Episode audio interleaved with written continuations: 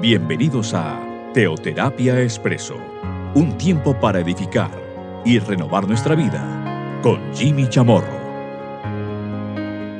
Muy buenos días, bienvenidos a Teoterapia Expreso, nuestro espacio, nuestra cápsula de cada fin de semana. Este programa es eh, emitido cada domingo, aunque pues eh, tenemos información que algunas personas, muchas seguramente, la oyen el día lunes, martes o cualquier día de la semana. Porque este, este programa queda colgado en eh, un par de plataformas. Por SoundCloud, ahí, ahí está, este y los programas anteriores. Y en Spotify, con el nombre de Jimmy Chamorro. Si quieren enterarse acerca de lo que hablamos hace una semana o dos, ahí lo pueden encontrar o cualquier programa anterior a este. Igualmente, esto lo compartimos por WhatsApp, por la plataforma de WhatsApp. Ahí pues eh, lo enviamos para algunos grupos. Estos a su vez hoy en el programa lo van reenviando y así sucesivamente para que se ulguen mucho más. Estamos aquí en una serie, en nuestra serie, Soy de Dios. Bueno, aquí viene algo muy importante. Hemos visto a quién le pertenezco, de quién soy. Nuevamente alguien puede decir, no, yo no soy de nadie, yo me pertenezco a mí mismo. No, o usted le pertenece a uno o a otro, ¿a quién le pertenece? Usted le pertenece a, a aquel al cual usted extiende su mano. Usted le pertenece a aquel al cual usted eventualmente imita o trata de ser como él. Pero en la palabra de Dios encontramos el sentido de pertenencia desde un punto de vista muy, muy arraigado. Por no decir, pues, bueno, arraigado, pero también desde un punto de vista integral. Vamos a una historia. En Hechos capítulo 4. Dice así la palabra de Dios a partir del versículo primero. Hablando ellos al pueblo, vinieron sobre ellos los sacerdotes con el jefe de la guardia del templo y los saduceos. Ahora, ¿de qué se trata? Vinieron sobre quién? Sobre Pedro y Juan Pedro y Juan, quienes pues, son apóstoles de Jesucristo, habían sido sus discípulos. Ya estamos en los hechos, por supuesto que Jesús ya ha muerto y ha resucitado, pero ellos no cesaban, no cesaban de hablar y dar testimonio pues, de Jesucristo. Pues sobre ellos vinieron los sacerdotes, vinieron los eh, eh, eh, vinieron con algunas personas, el jefe de la guardia, los saduceos. Versículo segundo resentidos de que enseñasen al pueblo y anunciasen en Jesús la resurrección de entre los muertos. Bueno, es un término bien interesante. Resentidos. Mire que aquí viene algo importante. Las personas se resienten porque sí, el que quiera resentirse busca cualquier motivo para hacerlo. Miren que estaban allí Pedro y Juan compartiendo el Señor. Estaban allí dando testimonio, dando su testimonio personal, lo que ellos experimentaron con Jesús durante esos tres, tres años y medio, dándole las buenas nuevas, las buenas nuevas de Jesús. Eso significa la palabra evangelio. Y estos estaban resentidos de que ellos estaban enseñando al pueblo. Resentidos. Bueno, esto, es algo lo cual, pues, digamos, no es que llame la atención, sino que, pues, me da a entender algo, y es que el resentimiento no necesita, en últimas, causa. Y dice así la palabra de Dios. Estaban resentidos de que ellos enseñaran y anunciaran a Jesús. Y entonces, versículo tercero dice, y les echaron mano y los pusieron en la cárcel hasta el día siguiente porque era ya tarde. Entonces lo echaron ahí. No olvidamos que estaba con ellos el jefe de la guardia del templo. Entonces le echaron mano y los, bueno, y allí los pusieron en la cárcel. Versículo cuarto. Pero muchos de los que habían oído la palabra creyeron y el número de los varones era como cinco mil. Bueno, esto sí, pues no es un tema menor, el cual se nos está describiendo aquí. Pero muchos de los que habían oído la palabra, muchos, pues por boca de quién? Pues por Pedro, por Juan. Es posible que por medio de los otros apóstoles y, y otros discípulos también. Pero miren, aquí me dice que muchos creyeron. Aunque aquí nos estamos centrando verdaderamente en Pedro y Juan. Muchos creyeron. Creyeron porque oyeron la palabra. Y aquí pues vemos que lo nuestro es compartir la palabra. Habrá unos que creen, habrán otros que no. Pero en este caso particular dice que muchos creyeron. Y el número dice, eran como cinco mil. O sea, estamos hablando de un número significativo. De manera que algo estaba pasando allí. Bueno, ya vemos de que algunas personas se resienten, de que enseñen al pueblo, de que anuncien. Hay personas que se resienten, que no quieren que las personas pues tomen una, tomen una decisión, sino que no quieren que las personas piensen. No quieren que las personas reciban algo distinto a lo que ellos mismos enseñan, entre comillas. Que a lo de verdad no estaban haciendo eso. Ellos estaban era tratando de adoctrinar a un pueblo, no más. ¿Quiénes? Pues los, los, saduceos, los fariseos, los, eh, los judíos de la época, tantos. Aquí específicamente me dice, pues los sacerdotes, con el jefe de la guardia. Y entonces me dice, el versículo 5, aconteció al día siguiente, recordemos que la noche la pasaron en la cárcel, Pedro Juan, que se reunieron en Jerusalén los gobernantes, los ancianos y los escribas. Se reunieron las máximas autoridades, pero ¿en cabeza de quién? Dice, y el sumo sacerdote, versículo 6, Anás y Caifás, y Juan y Alejandro. Y todos los que eran de la familia de los sumos sacerdotes. O sea que estaba aquí la plana mayor. Está el sumo sacerdote Anás y otros personajes demasiado importantes de la familia de los sumos sacerdotes. O sea, estamos hablando ya de los las autoridades de los de las autoridades las autoridades de la época. Bueno, seguramente podríamos decir civiles, pero claro, eran, eran eh, autoridades religiosas, pero de verdad eran autoridades de carácter civil que tenían ese tipo de funciones ante el pueblo judío. Claro, por encima de ellos está la autoridad romana, pero los romanos los dejaban a que los judíos entre ellos pues dirimieron sus diferencias, tuvieron sus propias autoridades, pero ellos no podían tocar por supuesto a ningún ciudadano romano no tenían obviamente ningún tipo de, pues, de inherencia, ni tenían fuero para ello. Y dice, aquí la palabra de Dios, el versículo séptimo, y poniéndoles en medio, entiéndase nuevamente, a Pedro y Juan les preguntaron, ¿con qué potestad o en qué nombre habéis hecho vosotros esto? Bueno, ¿a qué nos estamos refiriendo? Bueno, sí, obviamente que ellos estaban enseñando al pueblo, estaban anunciando a Cristo. Pero también habían hecho algo, además de esto. Vamos a ver de qué se trata. Entonces Pedro, me dice el versículo octavo, lleno del Espíritu Santo, les dijo, gobernantes del pueblo y ancianos de Israel. Bueno, ahí comienza pues eh, cierto tipo de disertación muy breve por parte de Pedro ante las autoridades civiles, entiéndase religiosas de la época, desde los más, digamos, más más, desde los más allá, más, más altos para ellos, ¿no? Lo aclaro.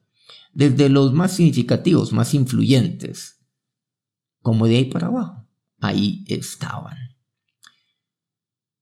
Ustedes entonces, ¿con qué autoridad hacen eso? Algo que compartimos hace una semana exactamente. En nuestro programa pasado vimos algo, es que yo soy lleno de aquel al cual pertenezco nos centramos en algo, en Pablo. Pablo lleno del Espíritu Santo de Dios. Yo soy lleno del Espíritu Santo de Dios. Incluso, esto lo compartimos también hace un par de semanas. Y es que yo le pertenezco a Él.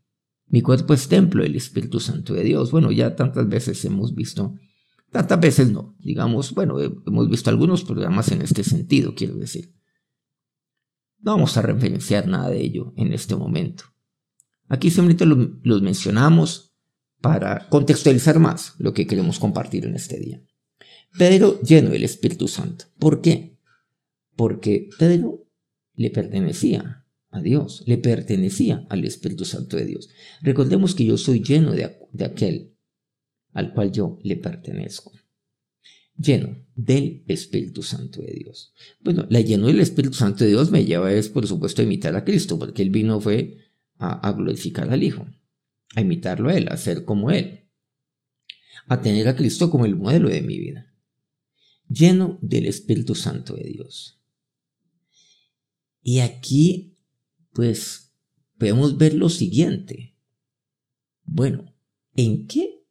¿En qué se refleja la llenura del Espíritu Santo de Dios?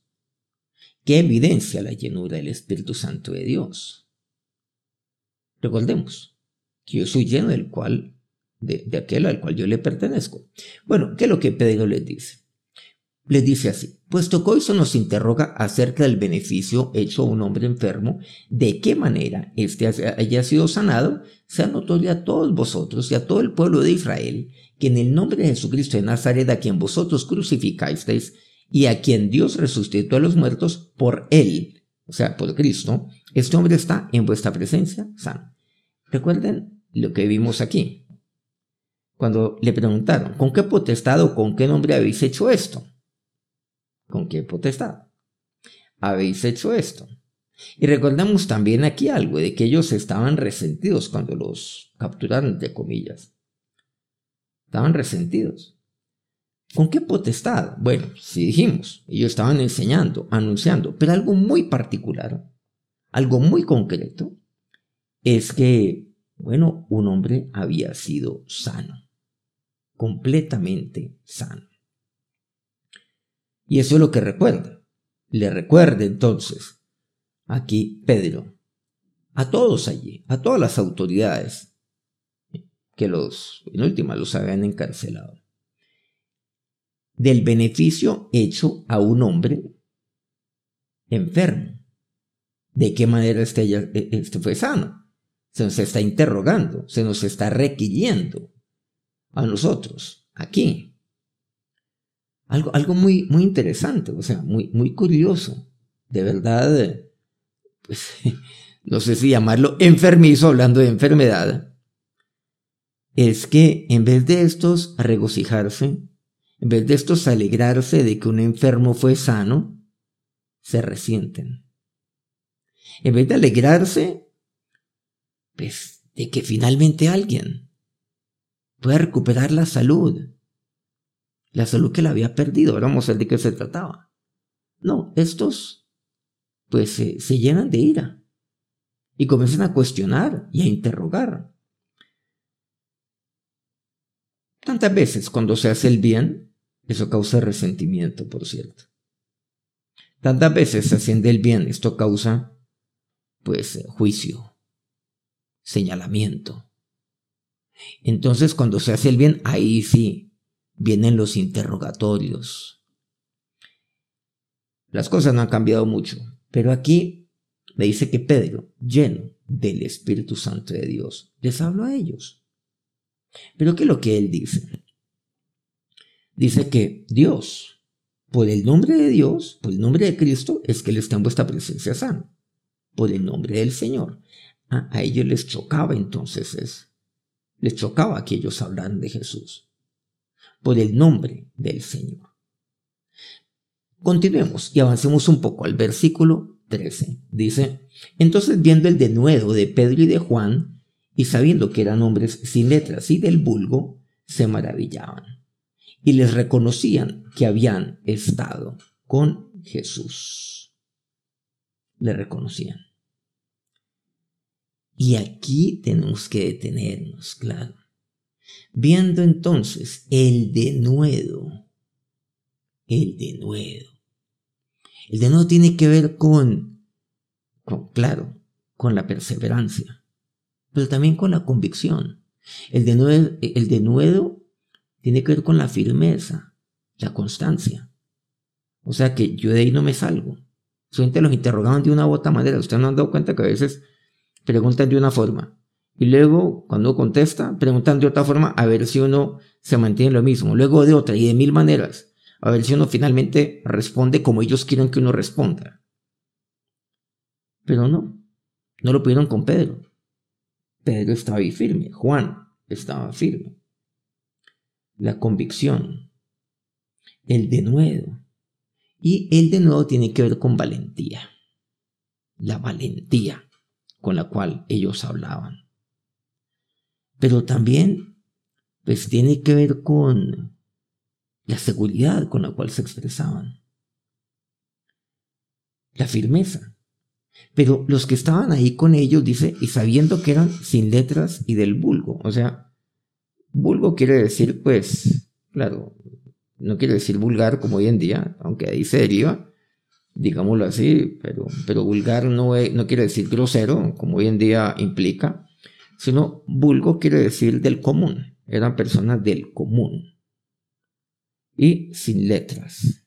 Recordemos que eran galileos, y los galileos eran conocidos pues por personas que no eran solamente muy letradas, personas muy trabajadoras, por cierto. Sí, claro, estos eran, por ejemplo, eran pescadores, eran fuertes, trabajadores, madrugadores, les tocaba trabajar. Pero allí donde ellos estaban, pues no, no, no, no, ellos, se dedicaban un poquito más a la teoría, claro, un poco más a, todo esto. Y dice que se maravillaban y les reconocían que habían estado con Jesús. ¿Qué podemos decir entonces? Cuando hablamos acerca de soy de Dios, es que otros identifican a quién le pertenezco. Y vemos que los más recalcitrantes enemigos que tenían los apóstoles, en este caso particularmente Pedro y Juan, se maravillaban y les reconocían que habían estado con Jesús. Definitivamente estos, estos estuvieron con Jesús. Definitivamente estos han experimentado a Cristo en sus vidas, porque mírenlos cómo hablan. Vieron la valentía, la constancia, pero también, obviamente, la claridad con la cual ellos hablaban, la perseverancia, el valor con el cual lo hacían. Ellos sabían que eran personas sin letras. Pero se maravillaron ellos. Se maravillaban. Entonces, ¿cómo, cómo poder responder frente a esto? Se maravillaban. Me imagino que ahí como que si miraba el uno al otro, bueno, usted diga algo. Solamente le decía el uno al otro. Y solamente todos estos principales, solamente Caifás miraba a Anás, bueno, usted diga algo, no, no puede ser. Alejandro, ¿tiene algo que decir? no, nada de las vacas sagradas que están ahí, que eran las máximas autoridades, en medio de todos los saduceos, en medio de todo el mundo allí. Entonces, aquí, ¿qué vemos? Pedro, lleno del Espíritu Santo.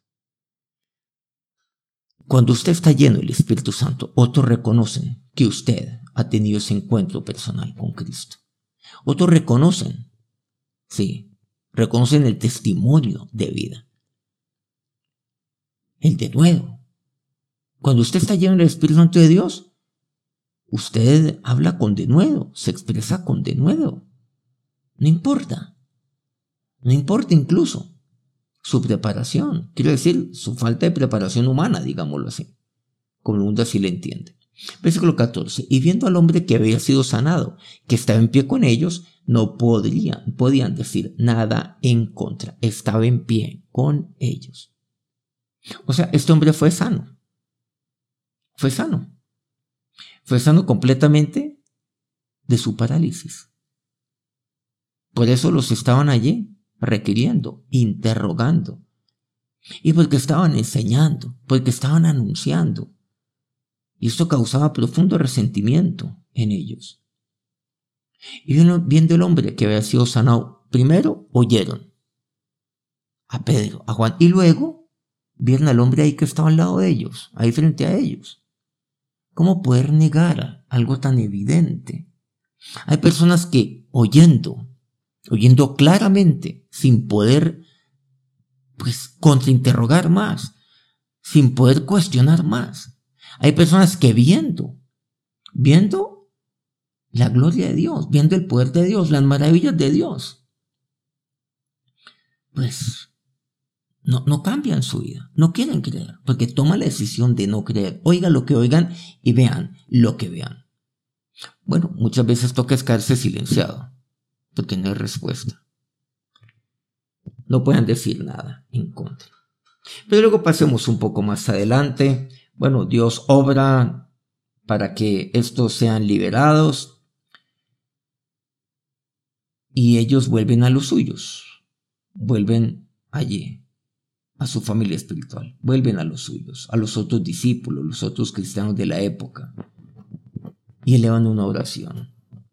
Versículo 29 y 30 dice, y ahora Señor, mira sus amenazas, y conceda a tus siervos que con todo de nuevo hablen tu palabra, mientras extiendes tu mano, para que se hagan sanidades y señales y prodigios mediante el nombre de tu santo Hijo Jesús. ¿Qué es lo que pasaba? Pues obviamente que pues continuamente estaban siendo ellos amenazados. Y los amenazaron, cuidadito con que ustedes vuelvan a hablar en ese nombre. Permanentemente lo, lo hacían. Cuidadito, no vuelvan a hablar. ¿Cómo así que por el nombre de Jesús este, este, este fue sano? ¿Cómo así? Y cómo así que ustedes siguen enseñando, siguen anunciando a Jesús, la muerte y la resurrección de Cristo. No, no, no, no. Pero ¿saben lo que estos hacen? Oran. ¿Y qué es lo que oran a Dios? Una persona llena del Espíritu Santo. Mira lo que dice. Concedas tus siervos que con todo de nuevo hablen tu palabra. Simplemente dicen, mira sus amenazas. Pero, qué lección tan fuerte a la que nos dan.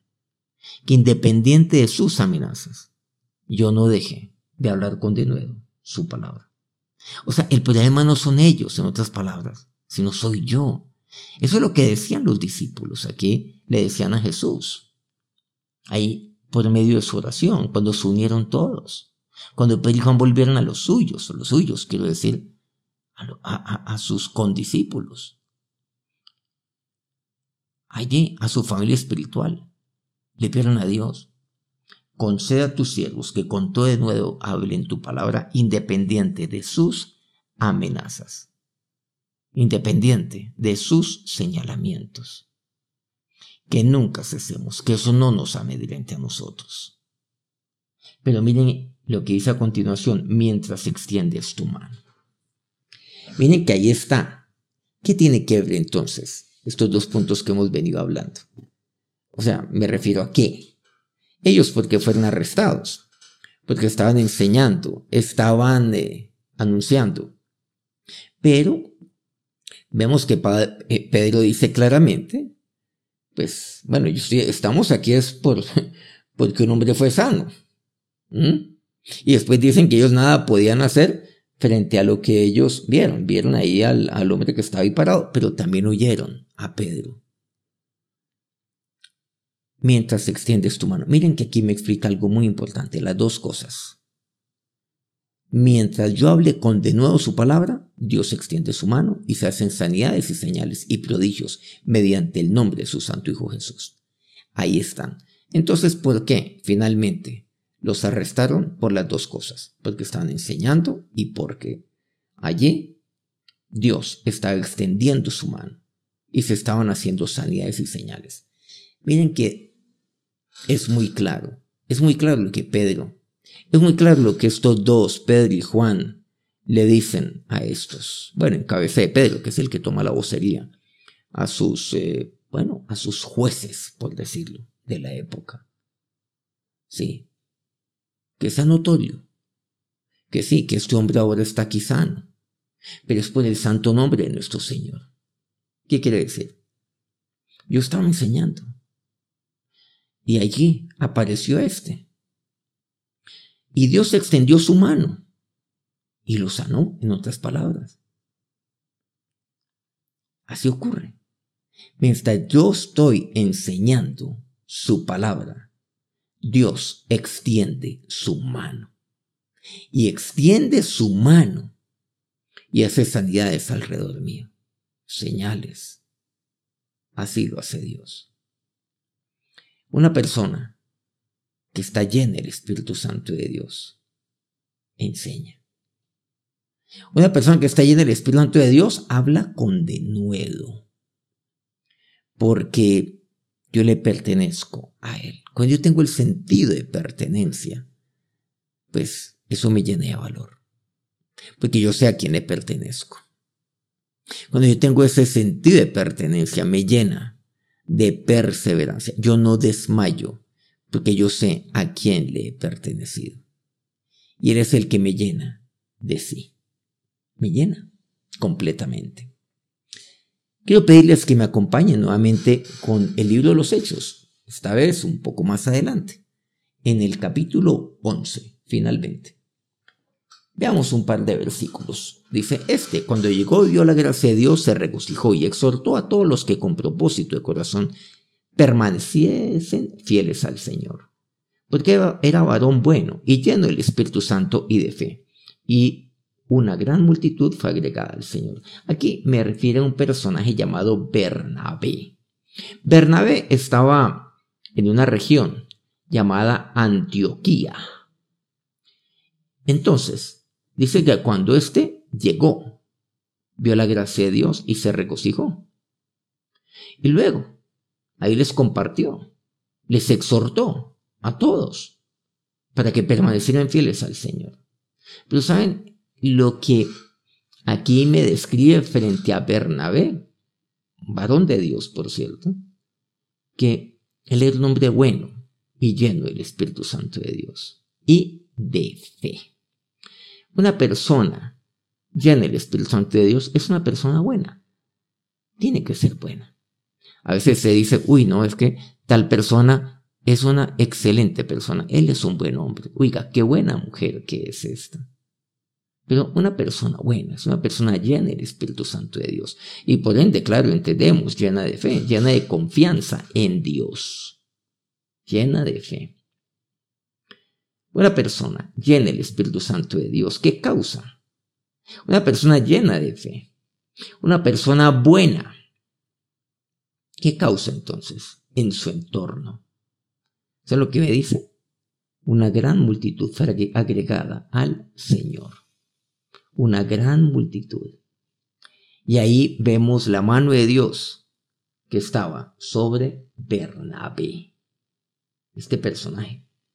Este personaje, por cierto, tan, tan, tan importante en el libro de los Hechos. Bueno, importante, quiero decir, pues, obviamente, muy útil, demasiado útil para la, para la obra del Señor. Entonces, cuando yo tengo claro que yo le pertenezco a Dios, y cuando actúo como tal, porque la pertenencia a Dios es el lleno del Espíritu Santo de Dios. Entonces, cuando yo tengo clara mi pertenencia a Dios, pues causa un gran impacto. Multitudes creen en el Señor. Multitudes se agregan al Señor. Vamos a acercarnos a Dios en oración. Ahora, Señor, nos acercamos a ti en este momento en este día, sabiendo que yo, yo le pertenezco a tu Espíritu Santo y por ende a ti, Señor, y por ende a ti, Dios mío. Porque entiendo que mi vida, mi cuerpo, es templo del Espíritu Santo de Dios.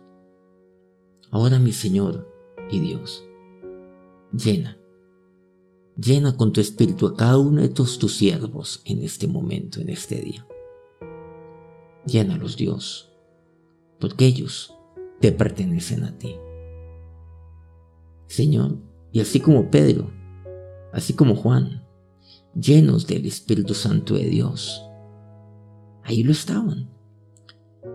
¿Cómo pudieron allí ellos, ellos enseñar y sanar? Pero lo hicieron por tu nombre. ¿Y cómo pudieron ellos incluso enfrentar esta situación de juicio en sus vidas. Pero Señor le reconocían que habían estado contigo y se maravillaban incluso sus enemigos. Pero ¿qué causa esto? La llenura del Espíritu Santo de Dios. Porque Pedro estaba lleno del Espíritu Santo de Dios. Así yo quiero, Dios. Lo quiero para mí, dígale a Dios, lléname de ti. Para que Dios mi vida es una vida de poder, pero igualmente de valentía, de perseverancia, de constancia. Eso es lo que yo quiero, Dios, sin titubeos, sin dudas, porque eso es el denuedo, sin una vida sin miedos, sin cobardía, porque eso es el denuedo. Porque cuando yo estoy lleno de ti, cuando sé que yo te pertenezco a ti. Entonces Dios, el de nuevo, Dios hace parte de mi vida. Ahora es mi Señor y Dios. Nos acercamos a ti. en gratitud. En gratitud a ti, porque toda bondad viene de ti, Señor. Bendice a cada uno de estos tus siervos. Llénalos de tu espíritu, de fe, porque eso, y solo eso, los hace varones buenos, mujeres buenas. Que tu bendición sea sobre cada uno de tus siervos en este día. Amén.